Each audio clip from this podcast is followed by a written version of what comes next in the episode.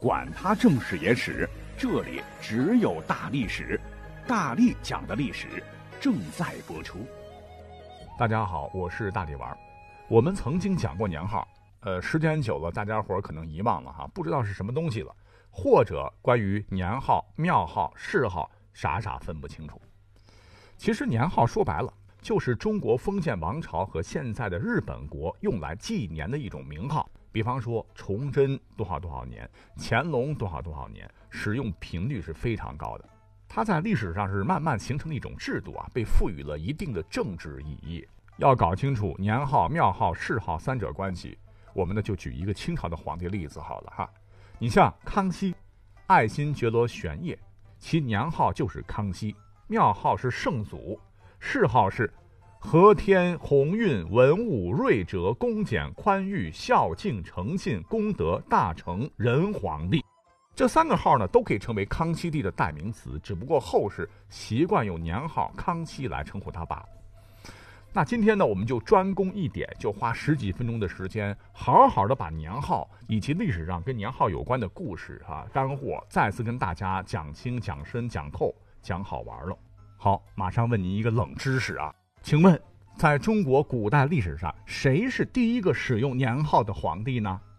啊，很多人一定脱口而出：秦始皇啊！为什么呢？他是我国历史上第一个皇帝啊！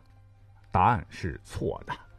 其实，我国第一个使用年号的皇帝，秦始皇一百多年之后的汉朝的第七个皇帝汉武帝刘彻，他才是发明皇帝年号的人。是不是觉得很意外哈？在此之前呢，包括文帝、景帝、刘邦、秦始皇、三皇五帝、春秋战国的君王，都只有帝或王名，没有年号。根据《史记·秦始皇本纪》记载，秦始皇曾语重心长地说过这么一段话：“正闻太古有号无氏，中古有号，此而以行为事。如此，则子亦父，臣亦君也，甚无畏，朕弗取焉。”自今以来，除世法，朕为始皇帝，后世以计数，二世、三世，至于万世，传之无穷。谥号呢？那是人死了以后，后人给予评价的文字。秦始皇说，在上古时期，君王往往只有谥号而没有国号；到了中古时期，既有国号也有谥号，如此一来很不好。儿子可以议论父亲，臣子可以议论君王。朕不愿采取这样的办法。秦始皇内心一定想：对呀，朕历史上肯定争议比较大，万一死了被图谋不轨的人栽赃陷害，安个荒谬的谬、严厉的厉，或者是好乐待政的忧，哎，我一世英名岂不毁了？你们呐，甭惦记。故而朕决定废除谥号，寡人自此以后叫做始皇帝。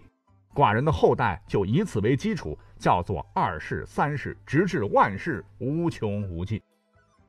哎，这句话看似跟年号没啥关系啊，但透露了一个非常重要的信息，那就是秦始皇之前没有年号。这段话呢，又衍生出了两个问题哈。一个问题是，谥号既然是人死以后做盖棺定论用的。哎，这就可以解释为什么喜欢历史的朋友都不太喜欢看历史题材的连续剧，因为错误太多了。比方说《康熙大帝》当中，孝庄太后挂嘴上最多的就是“我孝庄如何如何”，您老也太厉害了哈，都能知晓自个儿死后的封号啊，这可比神机妙算的诸葛亮强多了。第二个问题，既然没有纪年用的年号，那君主活着的时候以前是怎么纪年的呢？哎呀，这个简单，因为古人比我们想的聪明。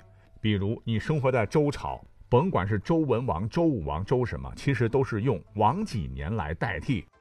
再比方说，像孔子写春秋时多用鲁隐公多少年、鲁哀公多少多少年，就跟我们现在用二零零几年来纪年是一样的。那好了，看来以前是有法子纪年的，那为什么到了汉武帝这儿，他又非得搞个年号出来呢？换言之，是什么原因驱使汉武帝发明了年号呢？因为汉武帝觉得自个儿伟大呀！哈，你看，匈奴已经被卫青、霍去病等人打跑，河西走廊并入汉朝版图，又发兵攻打南越国，获得了岭南之地。随后又发兵平定东越国，甚至还北击朝鲜，使得大部分朝鲜半岛成为了汉朝的土地。那个时候呢，汉朝疆域超过了秦朝最鼎盛的时期。汉武帝甚至还来到泰山举行了封禅大典，将自己的功绩昭告给上天。可以这么说吧，汉武帝时期也是中华民族最值得自豪的伟大时代。所谓人过留名，雁过留声啊。汉武帝觉得我大汉强大了，通过怎样的方式来体现这一点呢？好留给后代瞻仰啊。于是历史上第一个年号太初就此诞生。那你看这么多的汉字啊，为什么汉武帝非要选太初俩字儿当年号呢？太是太阳的太，初是初始的初。讲到这儿，很多人就糊涂了。哎，不对吧？我看过很多文章啊，都说汉武帝第一个年号明明是建元，建元后头还跟着元光、元朔、元首、元鼎、元丰，你怎么胡说是太初呢？其实关于这一点，我也经过深入的研究。元光、元朔、元首、元鼎、元丰，严格意义上说，你看他们都有一个“元”字哈，是用来指代不同时期的一种计时方法。跟上头讲的称秦始皇多少多少年，鲁隐公多少多少年，鲁哀公多少多少年是一样的道理，只是用作纪年用。这和年号可不一样，年号不光能纪年，还有特别重大的政治宣誓意义。历史记载，元光、元朔、元首、元鼎、元丰之前，汉武帝刘彻本人并没有正儿八经的发明年号的打算，故而第一个年号准确来说应该是太初才对。有意思的是，哈，历史上除了汉武帝用过这个年号，还有五个皇帝也用过。啊，为什么大家伙都特别喜欢太初这个年号呢？因为霸气呀！太初在道家哲学中代表无形无质，只有先天一气，比混沌更原始的一种宇宙状态，也预示着天下进入了一个新时代。不过呢，太初这个年号，好像是汉武帝下的诅咒一样哈。除了他老人家，但凡使用过他的皇帝，几乎都没有好下场。所以太初这个年号就成了历史上最不吉利的年号。这可不是我瞎掰，我一个说，在十六国时期，当时有一个皇帝叫做福登，前秦的第五位皇帝，苻坚的族孙，在各种机缘巧合下当了皇帝。当上皇帝第一时间就改了年号，但他改什么不好，唯独挑了一个太初当年号。结果在用上这个年号之后，国家出征连连败退，在最后一次攻打后秦的时候，他大败，直接在战场上被人杀了。他的儿子立即继位，但依然没有挽回颓势啊，前秦就此灭亡。十六国时期还有一位皇帝，鲜卑人，名字比较长，叫乞伏前归，西秦第二位国君，继承自个儿哥哥的衣钵成了皇帝，他的年号也是太初。结果年号刚选定不久。他就被其哥哥的儿子叫祈福公福所杀，被杀的呢还有他的十几个儿子，直接被连锅端了。刚复国成功，国家直接就灭亡了。同时期还有一个南梁国，南梁列祖武王秃发无辜，也同样像着了迷一样选定了太初。结果在太初三年（公元399年），因酒后坠马伤及肋骨，回宫之后不久病情加重，后不治而亡。最后一个皇帝是南北朝时期的刘少，弑父上位，成了皇帝，改了年号为太初。可皇帝宝座这屁股还没坐稳呢，底下人就有人造反了，他因城破而被斩首，上位不过百天就身死。哎，可能是汉武帝用的，他们都压不住吧。那关于年号呢？历史上还有更诡异的，比方说北宋宋太宗赵光义继位呢，改元。太平兴国，有人说“太平”二字如果拆开来的话，就是一人六十。大家伙可以把“太平”两个字拆拆看，是不是这两个字？哈，后来宋太宗果然在六十岁时就去世了。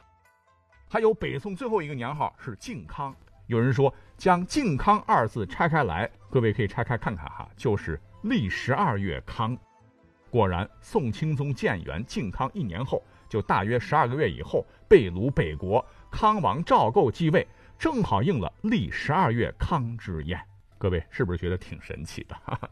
那么年号，你看历史上哈，有些皇帝就非常明显了，他可不止用一个，一个皇帝可能会有很多个年号啊，这又是为什么呢？啊，因为古时候皇帝最大嘛，他说啥就是啥。皇帝不满意正在使用的年号，或者遇到祥瑞等喜事，或者灾难等大事，只要他喜欢，他就可以更改，下个招就可以了。而且很多皇帝，呃，重新改年号是为了祈求为国家带来好运。起的一些个年号就特别提气，满共就六百五十一个年号中，成了史上公认的听着最有气魄的年号，比如洪武、天汉、永乐、天启、天寿、开元、建国、大业。更有趣的是，你知道中国历史上最任性的改年号最多的是哪个皇帝吗？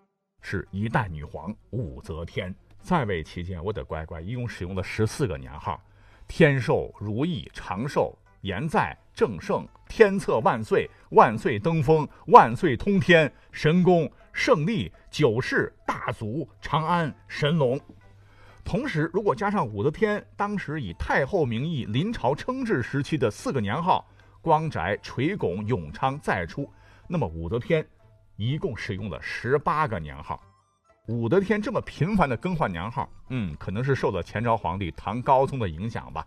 唐高宗李治共在位三十四年，共用了十四个年号。而与之形成鲜明对比的是，明朝和清朝的皇帝那就比较节俭了，一般只用一个年号。比如康熙的这个年号使用了六十一年，为使用时间最长的年号。其次是乾隆六十年、万历四十八年。嘉靖四十五年等啊，后世都用他们的年号来作为皇帝的称呼。除了刚才讲到的哈，皇帝可以任性一下。那下面这几种情况呢，皇帝一般也会改年号。一个就是先皇驾崩，新皇登基；还有呢，就是改朝换代的时候，我不可能再用前朝的年号了嘛。比如王莽当年篡汉，就废除了原来初始的年号，改元为始建国。还有最后一种情况，就是皇帝没有啥实权的时候。得看别人脸色行事，年号改不改，改成啥可由不到自己了。比方说西汉最后一任皇帝叫孺子婴，用的年号是居摄啊，居住的居，摄政的摄。很明显，这个年号代指当时的实际掌权者是摄皇帝王莽。